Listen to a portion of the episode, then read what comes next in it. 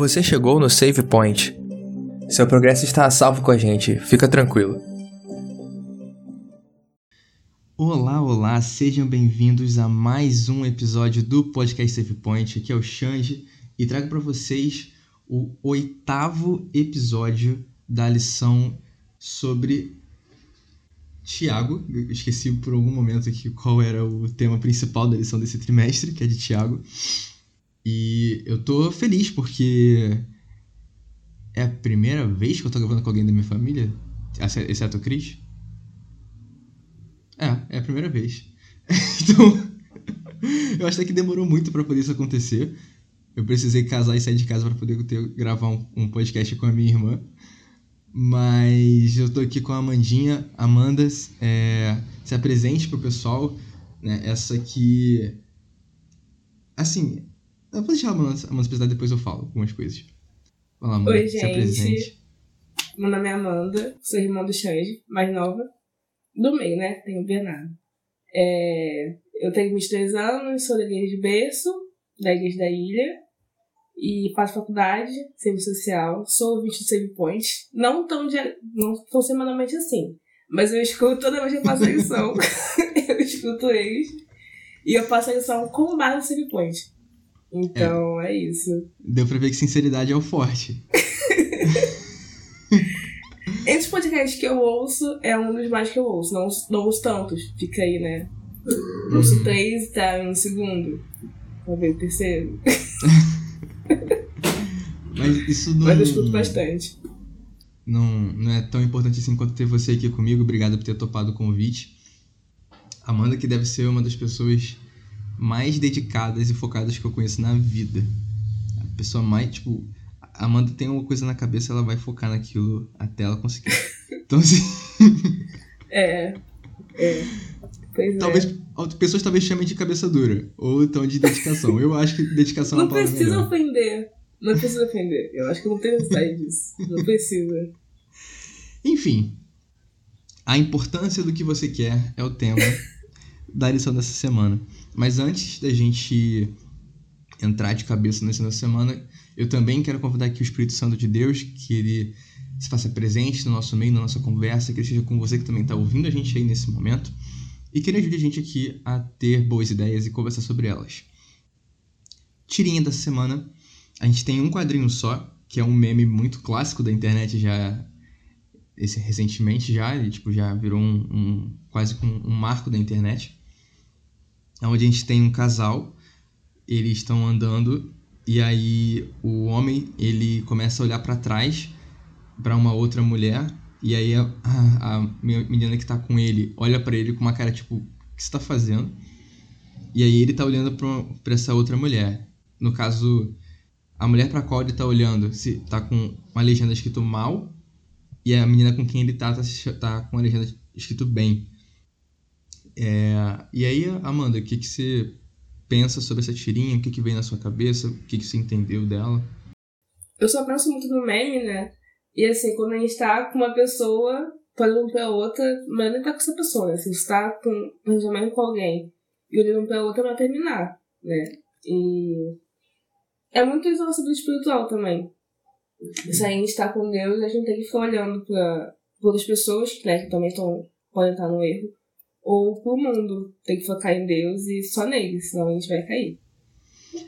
Isso é legal, porque você tá falando que não dá pra viver uma vida dupla, né? Não dá não ser um como. agente duplo. Na real, o agente duplo ele tá trabalhando só para um dos lados.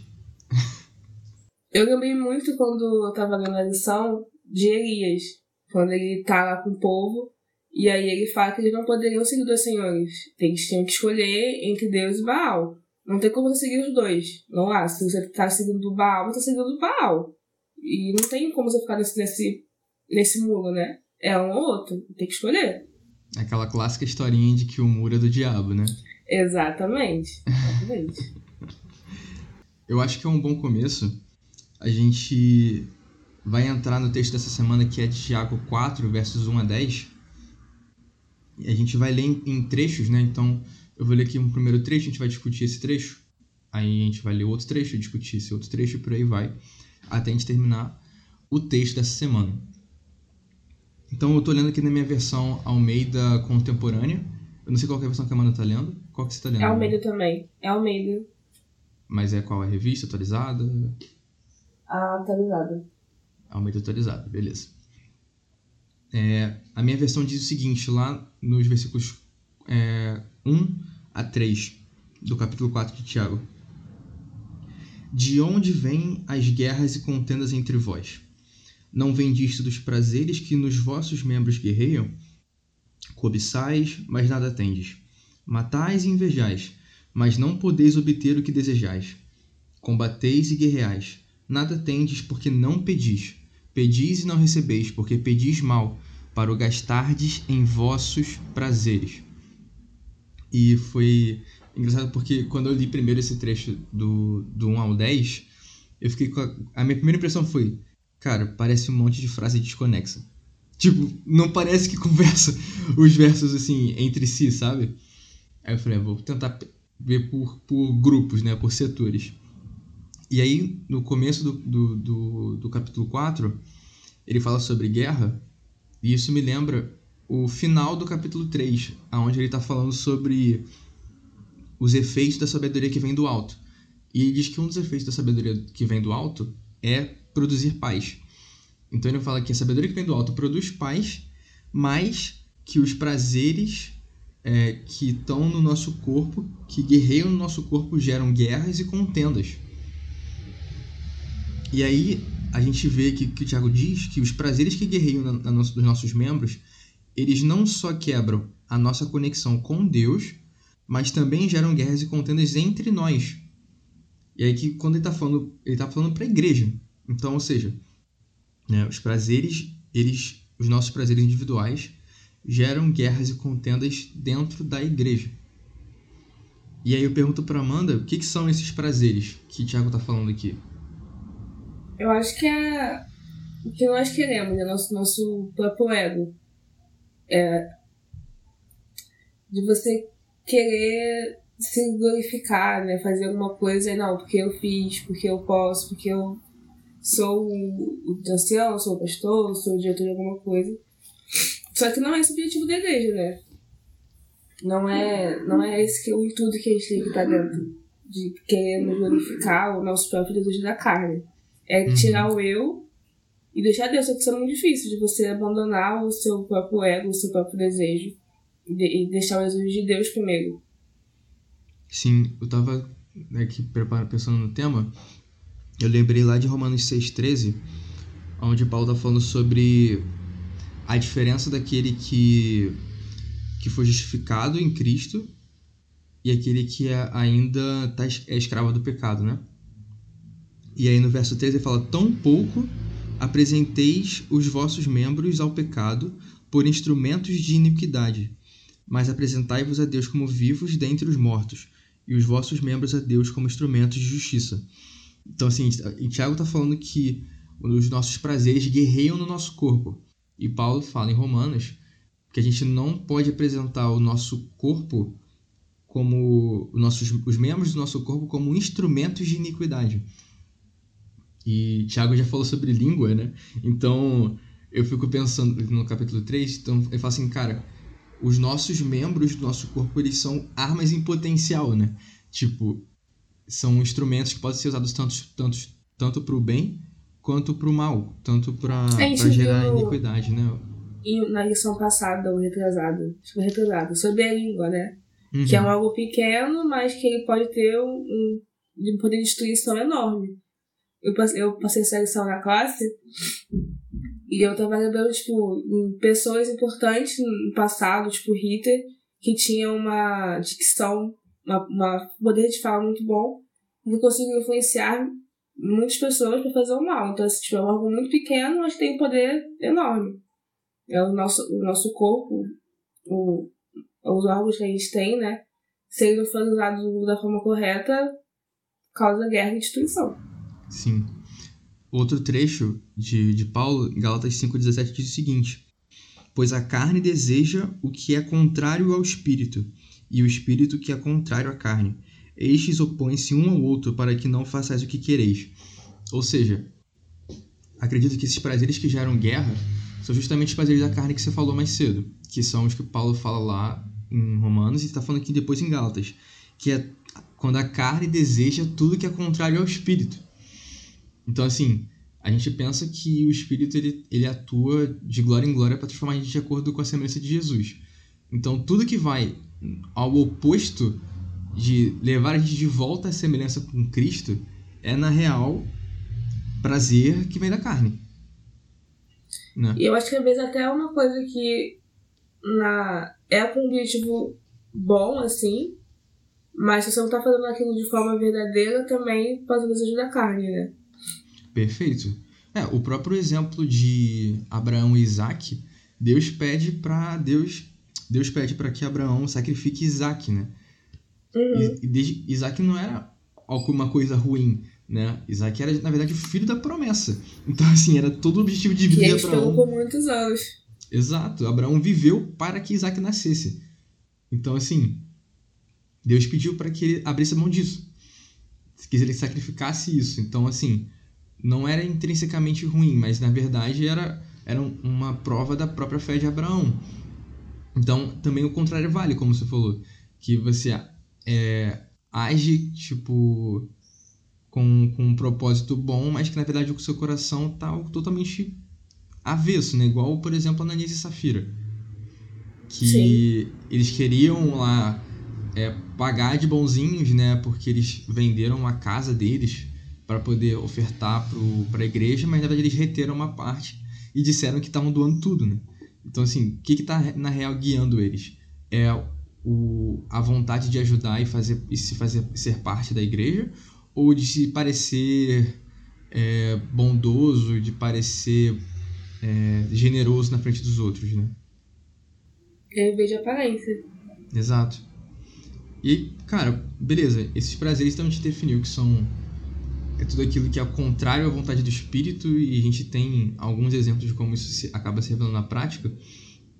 Mas a pergunta é por que, que eles geram divisões? Porque uma coisa é, beleza, a gente está falando aqui que é algo que vai contra a vontade do espírito. Mas por que, que isso gera divisão? Porque é o que acontece, né? O Tiago está falando que, que gera guerra e contenda. Guerra e contenda é divisão dentro da igreja. Então por que, que o meu prazer individual gera divisão? Porque eu acho que a igreja tem que, deveria viver em união, em um propósito único. Quando uma pessoa não está junto nesse propósito, acaba criando um certo conflito, né? Porque a igreja é um corpo, né? Os corpos têm que viver em uma certa harmonia. Então, se uma pessoa não está de acordo, não está vivendo de acordo com que o, o todo, né? O objetivo do todo, acaba ficando divisão e, e briga, né?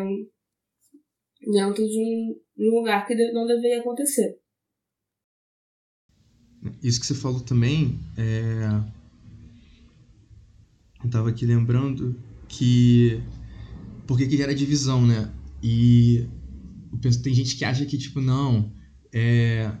Mas eu preciso, tipo, a gente tem que ser contra a corrente, a gente tem que nadar contra a maré. Então, tipo, como se a divisão fosse um caminho natural, porque eu faço o que é certo e o outro não. Então eu nado contra a corrente, né? E aí, obviamente, né, que é um, um discurso que acaba que tem lá os seus, os seus motivos, mas acaba sendo às vezes um pouco, um pouco incoerente né, e hipócrita, porque qual é o motivo da, da, da, da, da quebra que tem que haver, né? Por que, que, por que, que as pessoas... O que, que a Bíblia fala sobre ser contracultural, sobre ser contracorrente? Lá em Lucas 21, 17, diz o seguinte, que de todos sereis odiados por causa do meu nome. Então, assim, se vai haver alguma divisão dentro da igreja, que seja porque você segue o nome de Jesus. E aí as outras pessoas que não seguem vão separar de você. Agora, você querer bancar o, o, o contracultural para poder fazer os seus próprios interesses, para poder é, alimentar o seu próprio ego, não é ser odiado por causa do nome de Jesus. Você está querendo, tá querendo contenda e discussão na igreja, sem motivo. Né? Sim. Tem até alguns outros trechos também. tava lembrando aqui de. Onde ele também reforça essa ideia, Lucas 15, 18 e 19, onde Jesus fala, né, que se o mundo vos odeia, sabei que antes de vós me odiou a mim. Se fosseis do mundo, o mundo amaria o que era seu. Mas como não sois do mundo, antes dele vos escolhi, e é por isso que o mundo vos odeia. Ou seja, a única, a única razão de, de, de, de separação que deve acontecer seja porque você segue, você segue tanto o nome de Jesus, você representa tanto quem é Jesus, que as pessoas que não fazem vão, vão vai ter essa separação natural. Mas se é por conta de, de interesse próprio, não, não vale de nada. É, é algo visível, assim. Na faculdade, eu não faço faculdade de adventista, né? Faço faculdade pública. E aí, eu sou de bebedora e tem, todo ano, em setembro, tem Semana do Enzo. E aí, eu fui faculdade com o meu lencinho lá, bonitinho, amarelinho. E aí, quando eu cheguei na faculdade com Enzo, a menina que lá da minha turma falou: Nossa, você é adventista? Aí eu, sou. Ela falou que ela já tinha, já tinha reparado que eu que eu, que eu, que eu era adventista antes de eu usar o lenço. Que ela falou que ela tinha uma forma diferente ali dos outros. Eu falei, nossa, que bom, né? eu fiquei surpresa dela ter reparado alguma coisa em mim antes mesmo de eu ter me identificado né, com, com lenço, assim. E agora eu encontrei mais duas meninas da minha turma que também são adventistas. Então é muito legal quando você encontra alguém num lugar mundano, né, entre aspas. É, é mundano. Com é, com, que pensam de alguma forma parecida com vocês na religião. Que a gente vê muita coisa na faculdade e aí a gente fica conversando nós três ali, que pensamos. Temos a mesma. É, esqueci como é a Cosmovisão? É, pode ser. Cabe também. Não é essa palavra, mas serve. É bom quando você é identificado como, como diferente sem precisar falar nada, né? Sua própria atitude, você, você sendo você. As pessoas já vêm diferente. Você não precisa forçar aquilo, ou usar um lenço diferente, ou estar com a Bíblia. Você mesmo, as suas atitudes, já provam que você não é igual aos outros. Isso é o suficiente para poder mostrar quem você é e de onde você veio, né? Sim. Não precisa botar uma placa na testa falando que você é cristão.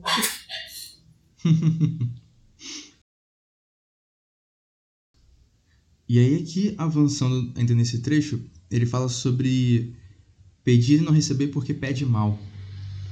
E aí eu pergunto para você, querida irmã, o que significa pedir mal? Para começar.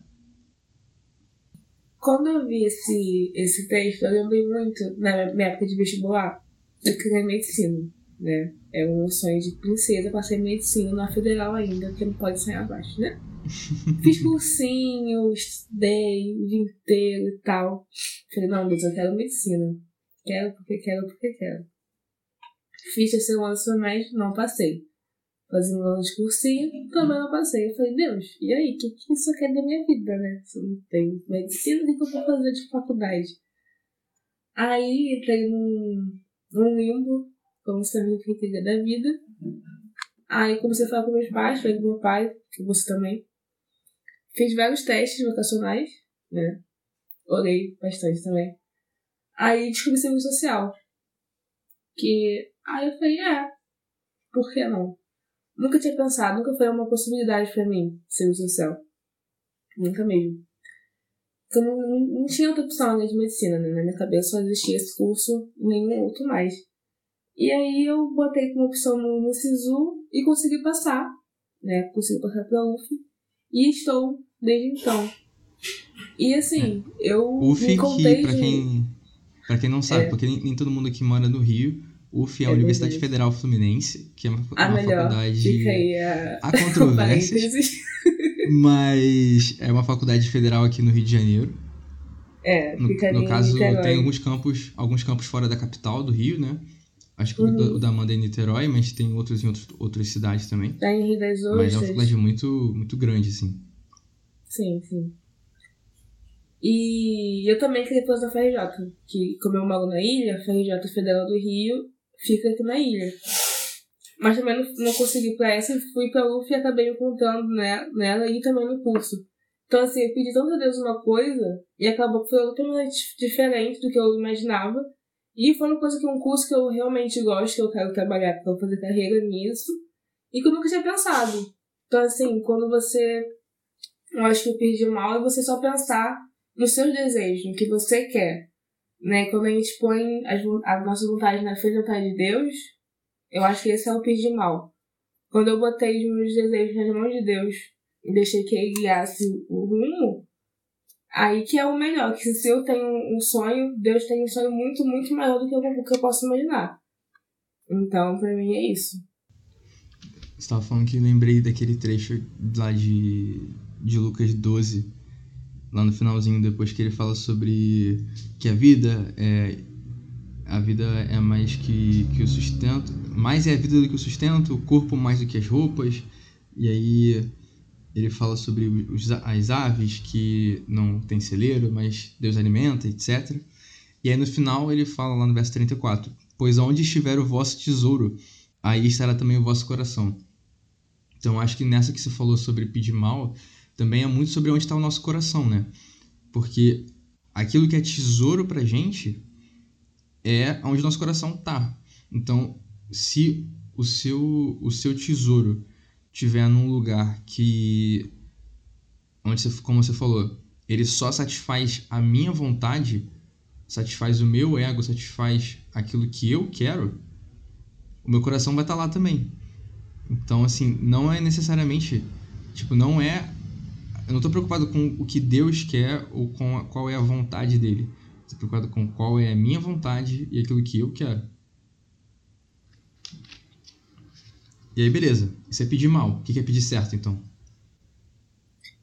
É você deixar Deus escolher. Né? E que eu te falado mais cedo, deixar o eu, deixar o seu ego e entregar meu dele. Porque se a gente for fazer como você fala, quando a gente faz, nós fazendo a nossa própria coisa, quando gente, o homem vai fazer alguma coisa, dá errado, certeza.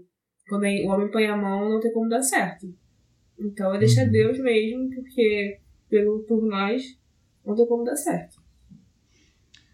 Assim, eu, por que eu perguntei sobre pedir certo e pedir mal?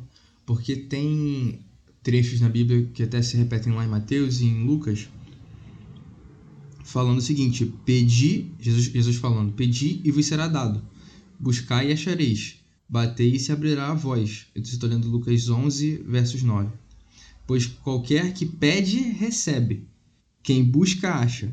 E a quem bate, a porta se abrirá. E aí ele até fala, né? Qual o pai dentre vós que se o filho lhe pedir pão, vai, vai dar uma pedra? Ou se pedir peixe, vai dar uma serpente? Ou se pedir um ovo, lhe dará o escorpião? E aí o pessoal costuma parar aqui, né? Tipo, ah, vou pedir para Deus o que eu quiser. Vou pedir um carro é um, novo. Parece que Deus é um. Tipo o Aladdin. O gênio um, da lâmpada, né? O gênio da lâmpada, você vai pedir uma coisa pra Deus, ele vai te dar teus desejos. Não é assim que funciona, né? Não é fazer tudo que você quer. Se for tudo que você quer, não, não faz sentido. Porque o que a gente quer muitas vezes não é o, o plano de Deus pra gente. E às vezes a gente quer coisas ruins. Então, não tem como. Sim o, se eu não me engano, até no, no, no, trecho, porque é o mesmo, é a mesma, a mesma conversa, né, o mesmo tema, só que Mateus ele aborda de um jeito, Lucas aborda de outro. Em Mateus tá no no 7 Cadê? Mateus 7, lá no Sermão do Monte ainda, né? Mateus 7, 7 a 11. E aí ele fala no verso 11: Ora, se vós sendo maus sabeis dar boas coisas aos vossos filhos, quanto mais vosso Pai que está nos céus dará boas coisas aos que lhe pedirem. Ou seja, ele não está falando dará tudo o que vocês pedirem, vai dar boas coisas aos que lhe pedirem.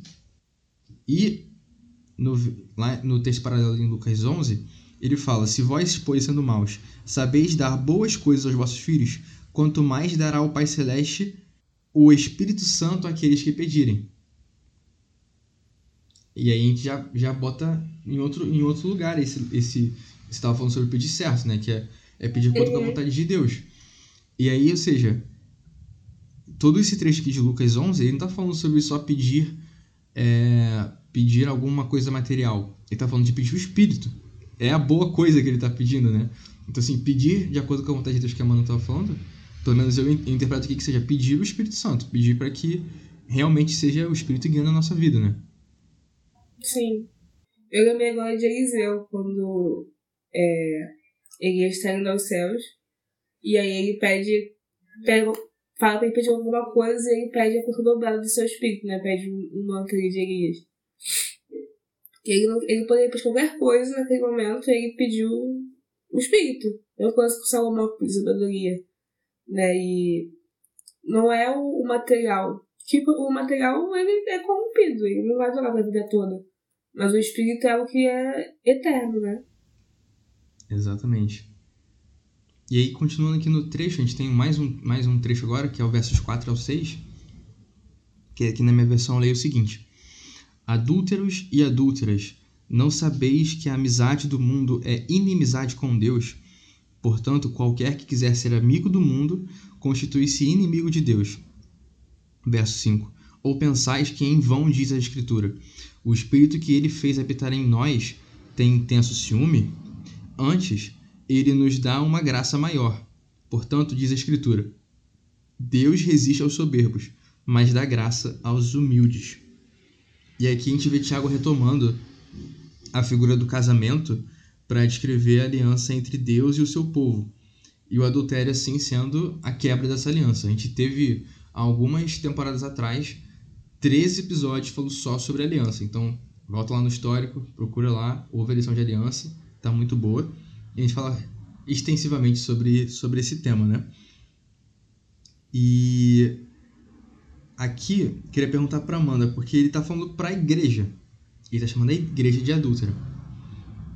O que que qualifica a igreja ou uma igreja como adúltera? O adulto é quando ele trai a confiança do, do seu parceiro, sua parceira, né? Então eu acho que a igreja adulta é quando ela trai a confiança de Deus. Né? Isso pode ser acho que de algumas maneiras. Mas quando a igreja está ali para ser luz, para levar mensagem. Quando a igreja não faz, não cumpre o seu propósito, ela está, de alguma forma, traindo, né? Entre aspas, assim, a confiança de Deus. Quem poderia ter posto qualquer pessoa para levar o evangelho, mas ele escolheu nós para fazer essa missão. E se a gente não cumpre isso, ela está traindo, de certa forma, uhum. também. Cara, eu gostei muito do que você falou. Você falou que a igreja adúltera é a igreja que foge do seu propósito. Basicamente. Sim, sim. E eu tinha notado aqui, e eu acho que vale a pena a gente ir nesse ponto.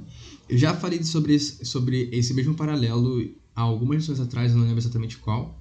Eu tenho a impressão que foi na última lição de sexualidade, na, no, na season finale sobre a temporada de sexualidade na 13 de, sexualidade, é, que é sobre Apocalipse.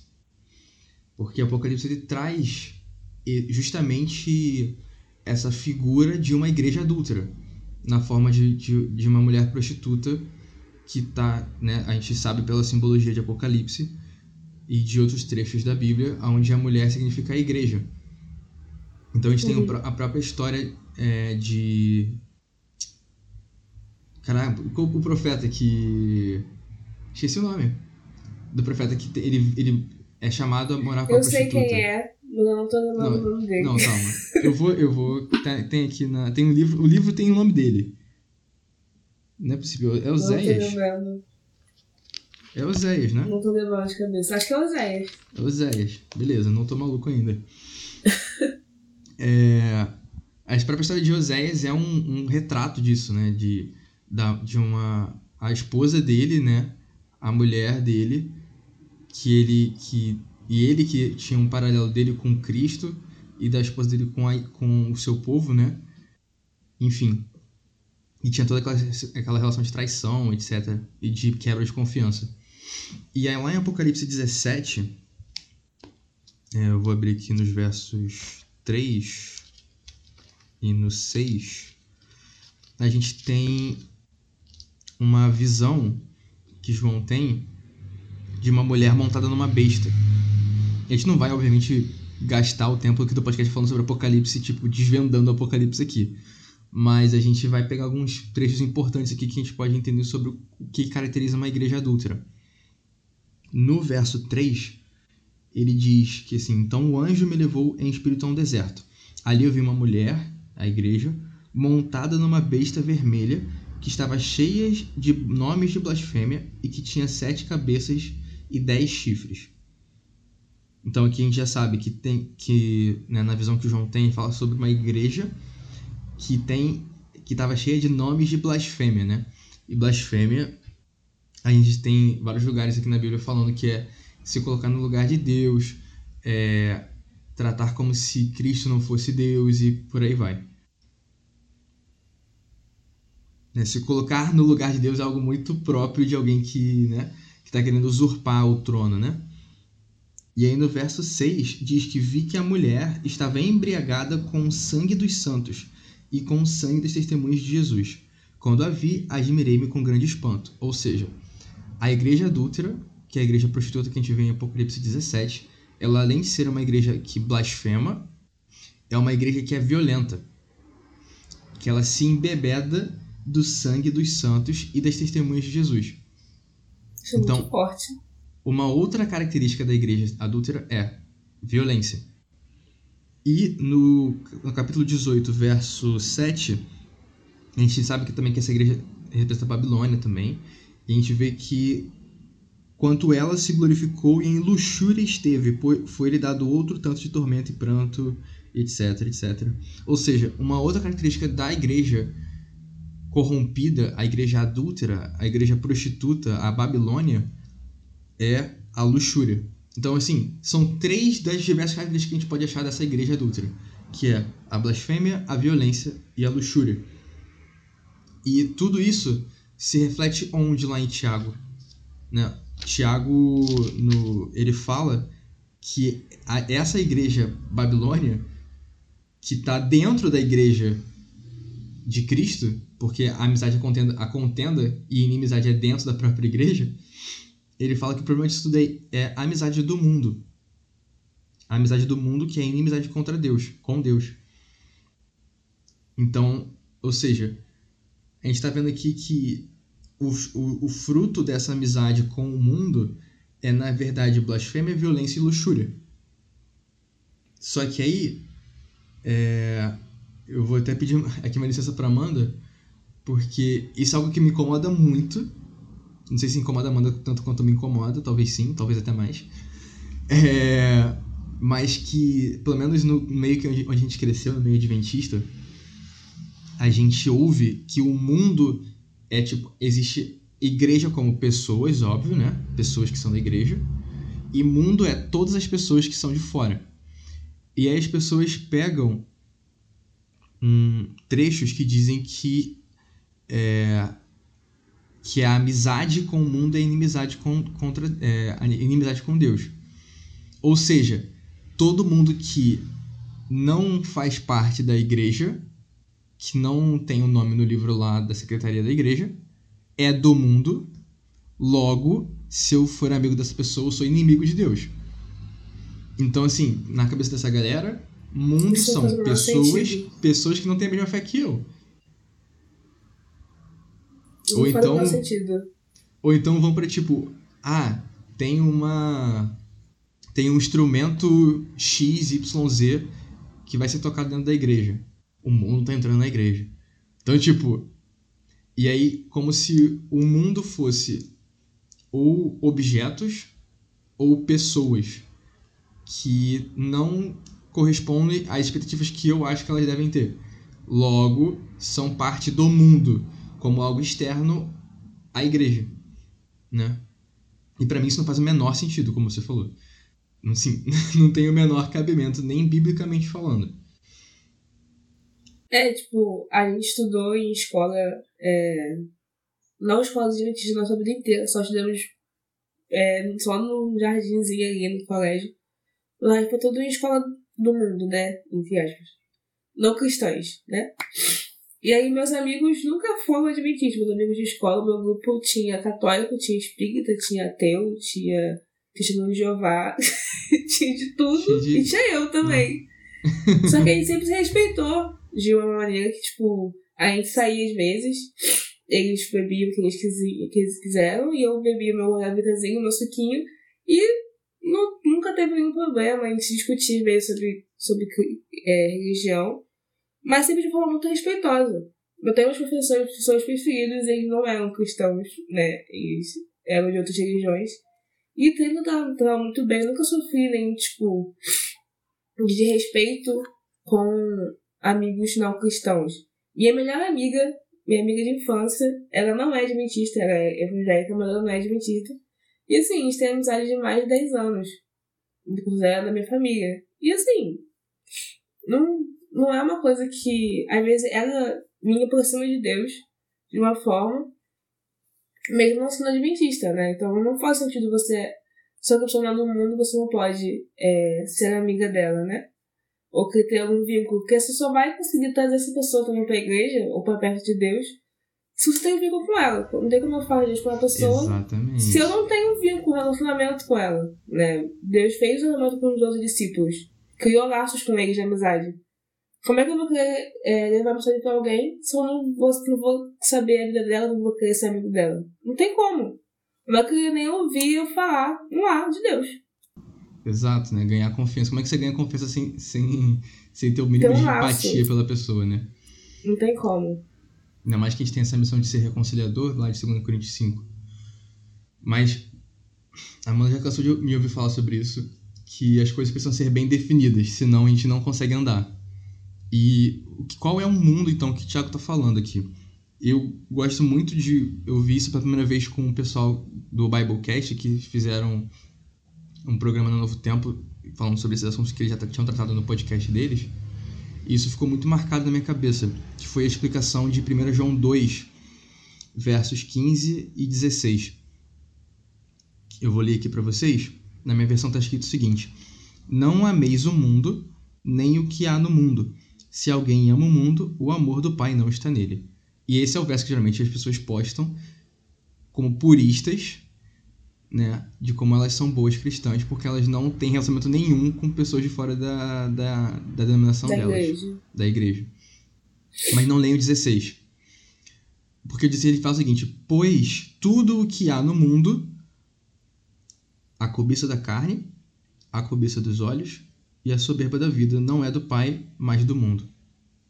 Ou seja, ele está falando no 15 para não amar o mundo nem o que há no mundo.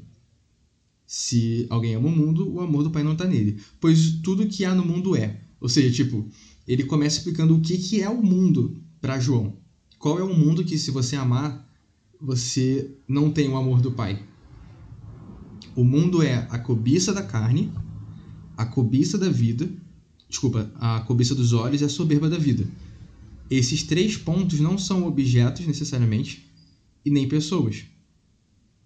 Isso está mais para um MO, para um modus operandi. É a forma como o mundo opera. O mundo opera cobiçando e com soberba. Então, assim, a gente tem a cobiça da carne, que é aquilo que o meu corpo deseja, eu vou satisfazer os olhos, que é aquilo que os meus olhos desejam, eu quero para mim. E a soberba da vida, que inclusive que é o mais difícil de entender, é, pelo menos para mim, foi eu fui procurar lá no original que João usa a palavra no grego chamada alazoneia, que significa aquilo que é fútil, fanfarronice, certeza insolente e vazia, pretensão presunção ímpia e vazia. Ou seja, é basicamente você você pretender ser mais do que você é. Você achar de si algo além daquilo que você de, de fato é. Você ser fanfarrão na vida. Você de fato ser soberbo. Então, isso é o que há no mundo. É isso que o Tiago está falando que se você for amigo disso, se você se o seu se esses três pontos fazem parte do seu, do seu modo de viver, não tem como, mano. Não tem como você é, amar isso e ao mesmo tempo se dizer seguidor e amigo de Cristo. É muito mais profundo que ter, ter amizade no mundo, é muito além disso. Quantas vezes a gente já não vê, infelizmente, dentro da igreja, pessoas com essas características, né? É muito fácil ser só, ah, não vou ter nenhum amigo falar da igreja, mas você é soberbo, você é fanfarrão, você não, não tá seguindo a real, o evangelho, né? Exatamente. É mais fácil você, ocupar as pessoas, suas amizades. Você não consegue limitar o seu próprio desejo, você não consegue limitar o seu corpo, você não consegue, tipo, colocar limites a si mesmo. Você sempre vai deixar o seu corpo comandar, o seu desejo comandar tudo aquilo que você tem para fazer. Mas aí, Sim. se você não tem amigo da igreja, beleza. Então, tipo. não faz assim, o eu... sentido. Os meus amigos da igreja são meus amigos da vida, assim, que são meus amigos desde pequeno, são os que eu levo, vou levar para o céu, né? Se Deus quiser, amém. Mas eu também tenho meus amigos de fora, não são muitos, né? Os meus amigos da escola não tem tudo assim, mas eu tenho amigos de fora da igreja.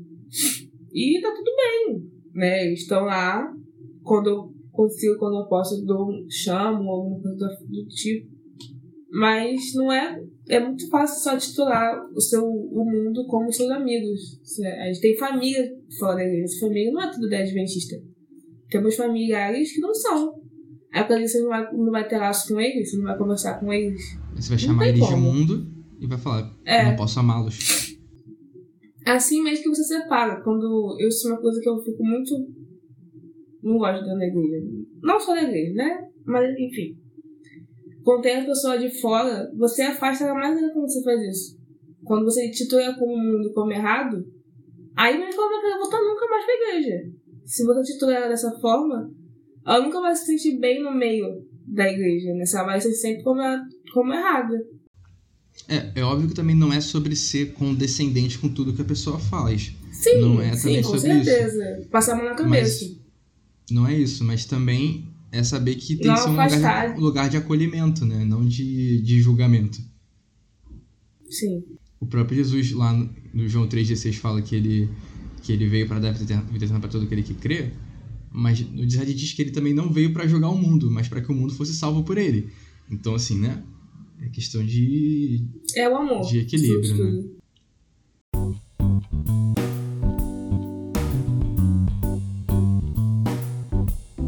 Chegamos ao nosso momento hipertexto. Então você já sabe, toda toda quarta-feira né, a gente tem na nosso guia de estudos da contexto bíblico uma palavra da semana do nosso momento hipertexto e a gente abre na quarta-feira lá no nosso Instagram, no arroba uma caixinha de perguntas para poder vocês colocarem o que veio na, na, mente de vocês quando vocês leem a palavra que está naquela semana do guia. E assim, assim como vocês também fazem no Instagram, a gente aqui que está gravando e conversando, a gente também lê a palavra e, enfim, começa a devagar sobre o que veio na nossa mente quando a gente lê. E, sem mais delongas, a palavra dessa semana é mundo. Mais geral que isso, impossível. Cara, eu não. Eu, eu tenho um post-it que eu coloco pra poder não, não ler a palavra, então eu não, tava, eu não tinha a mínima ideia de que estava escrito mundo aqui. E eu fiquei pensando numa palavra e é muito difícil. Porque é muito flutuante o mundo, o mundo é muita coisa muita coisa. Cara. Eu pensei em pecado. Pecado. Quando eu vi. Mas também não achei tão bom assim. Pecado eu acho que. É, perdeu na cabeça, pecado. Ah, cara, eu tô. Eu tô muito tendencioso já porque a gente acabou de falar sobre isso, né? Então. Tá muito, tipo, pra modo de vida, né? Tipo, um, um modus operandi, um MO, né? Tipo, o mundo é uma, é uma, uma forma de viver, né? Não necessariamente um, um lugar físico ou um grupo de, de pessoas, tipo, bem definido, né? Eu acho que, que ele, assim como a igreja invisível, ele também é um, uma anti-igreja invisível, que às vezes ela tá em lugares onde ela não deveria estar, né? Tipo, dentro da igreja local. Então eu penso muito como um modo de vida. É. Eu não consegui, de verdade, pensar em muita coisa quando eu vi mundo. Achei muito alto, o mundo é. é às vezes vem assim mesmo. Caminhando para o nosso encerramento, a gente vai para os versos 7 a 10, o último trecho do texto dessa semana, onde eu leio o seguinte: Sujeitai-vos, pois, a Deus, resisti ao diabo, e ele fugirá de vós. Chegai-vos a Deus, e ele se chegará a vós. Lavai as mãos, pecadores, e vós de mente dividida purificai o coração. Senti as vossas misérias, lamentai e chorai. Converta-se o vosso riso em pranto, e a vossa alegria em tristeza. Humilhai-vos perante o Senhor, e ele vos exaltará. A primeira coisa que veio na minha cabeça quando eu li esse trecho, e já deixo aqui para mandar pensando no que, que ela pensou quando ela leu esse, esses últimos versos, o que, que, ela, o que, que veio na mente dela. A primeira coisa que veio na minha cabeça foi lá no Sermão do Monte, nas Bem-aventuranças, quando Jesus fala que os humildes herdarão a terra.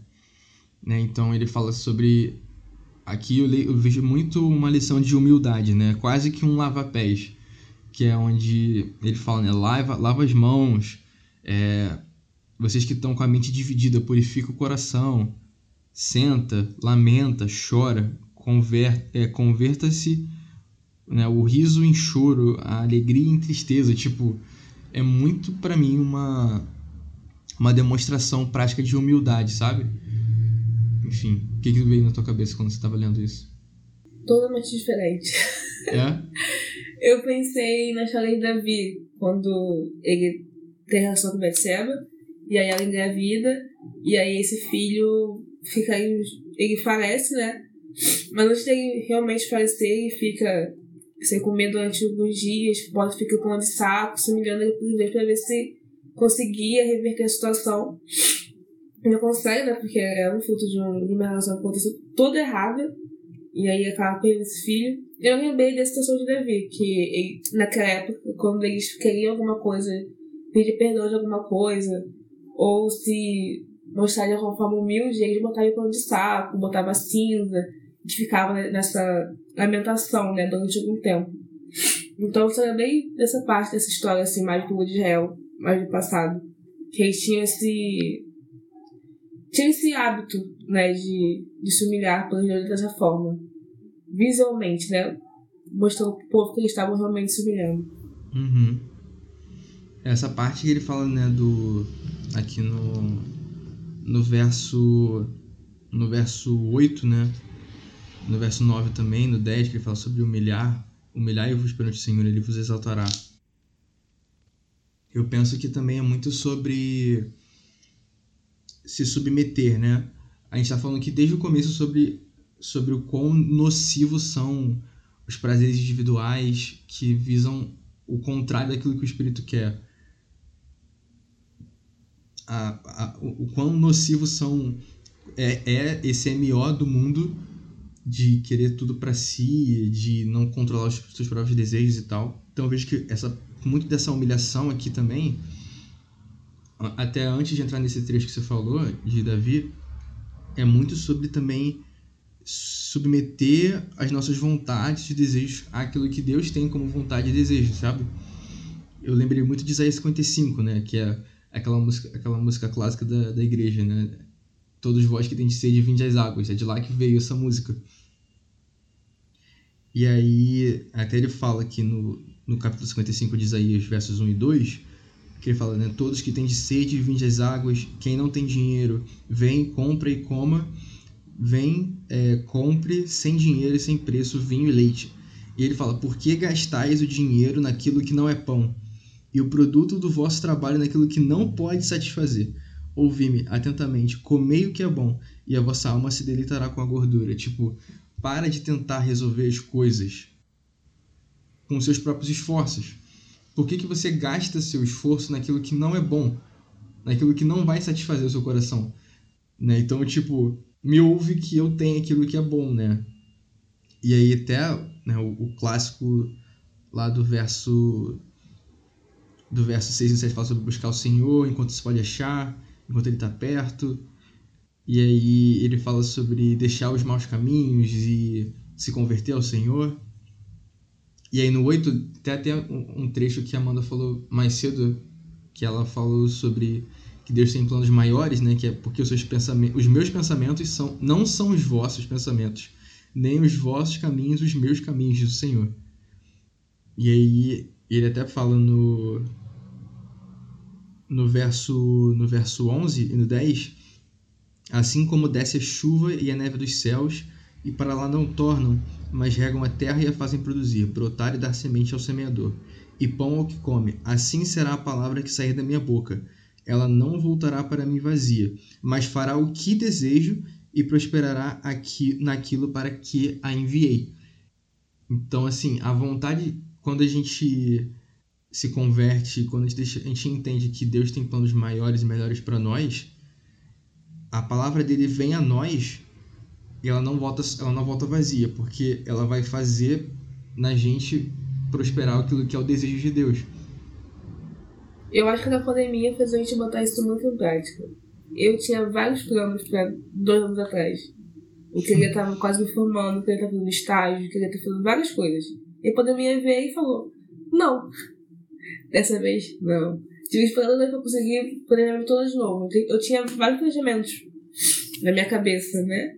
Que eu queria fazer. E aí veio ela e falou: É, dessa vez não, te dei. Realmente esperar que ela passasse, muitas pessoas tinham planos, você queria ter calado mais cedo, talvez, e a gente teve que esperar ela passar. Então, nem sempre quando a gente planeja algo, a gente consegue realizar. E aí, nesse, nesses momentos, a gente precisa realmente estar na mão de Deus. E esperar que ele faça no tempo que ele achar melhor. E que vai ser o certo, né? E ter paciência para esperar nele. Sim.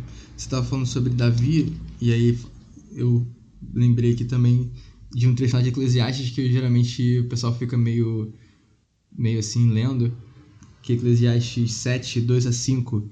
Melhor é ir à casa onde há luto do que ir à casa onde há banquete, pois ali se vê o fim de todos os homens, e os vivos o aplicam ao coração. Melhor é a tristeza do que o riso, porque com a tristeza do rosto se faz melhor o coração. O coração dos sábios está na casa do luto, mas o coração dos tolos na casa da alegria. Melhor é ouvir a repreensão do sábio do que ouvir a canção do tolo. E aí. eu acho que casa muito com isso que você estava falando, né? Porque.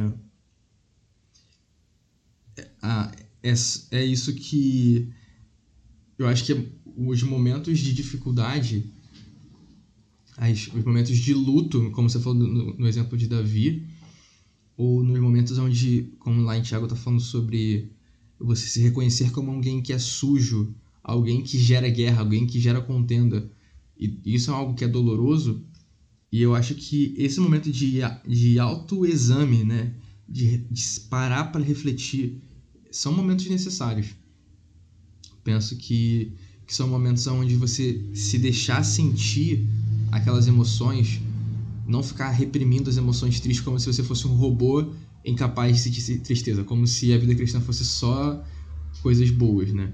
Alegria. Só alegria. Mas lá em Eclesiastes 5.1 diz, né? Guarda o teu pé quando entrares na casa de Deus. Inclina-te mais a ouvir do que a oferecer sacrifícios de tolos, pois não sabem que procedem mal. Então, assim, antes de chegar querendo oferecer coisas, para para ouvir primeiro, para para pra, tipo, e se internalizar e refletir e pensar, assim, caramba, é, pensa na sua vida antes, assim, pensa para para para se analisar talvez antes, né? E o que eu deixo aqui para mim, deixo para vocês aí de, de final, de reflexão, é que Jesus veio justamente para aqueles que eram doentes, né? Ele fala que ele não veio para quem estava saudável, para quem estava são. Ele veio para tratar dos doentes. E a pergunta é se vocês se veem como um. Se ver como doente, se ver como alguém sujo é o primeiro passo para poder estar tá limpo, né? Não sei se a Mandinha quer falar mais alguma coisa antes de encerrar. É entender você precisa de ajuda, que sozinho a gente não vai conseguir, sozinho a gente não tem esse poder de mudar nós mesmos, né? Ele chama de pessoa de Deus. Eu acho que isso é, é, o, é o principal, assim. Entender essa insignificância de conseguir fazer qualquer coisa. Sozinho a gente não consegue. E o relacionamento. Né? A gente, você fala muito sobre isso no discipulado. A gente precisa ter relacionamento com os outros. E sem isso a gente não vai conseguir levar o evangelho. Amandinha, muito obrigada pela sua presença aqui. Espero que você volte mais vezes. Foi muito bom trocar ideia contigo, como sempre é. E eu vou deixar aqui nossos recados finais. Peço que você, se ainda não está seguindo a gente lá no Instagram, segue a gente lá no arroba podcastsavepoint. A gente está lá no Instagram, a gente posta conteúdo, a gente posta quando a gente lança episódio novo, quando atrasa, a gente posta tudo lá.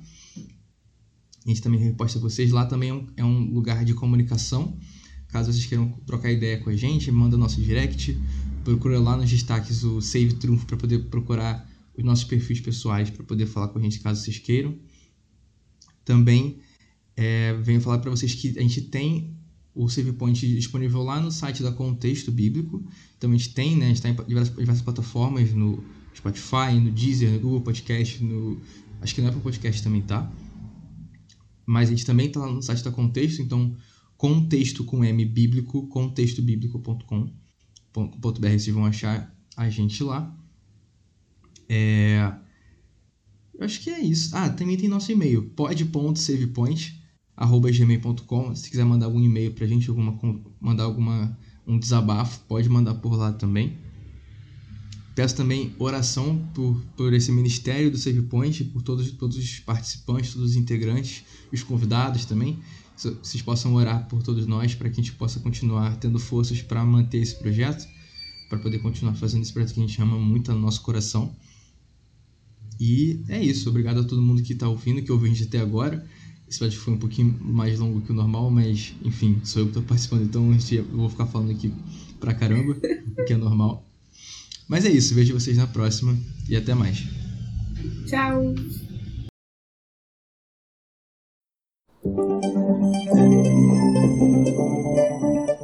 Você ouviu o Save Point. Obrigado pela companhia e nos vemos na próxima fase. Até lá!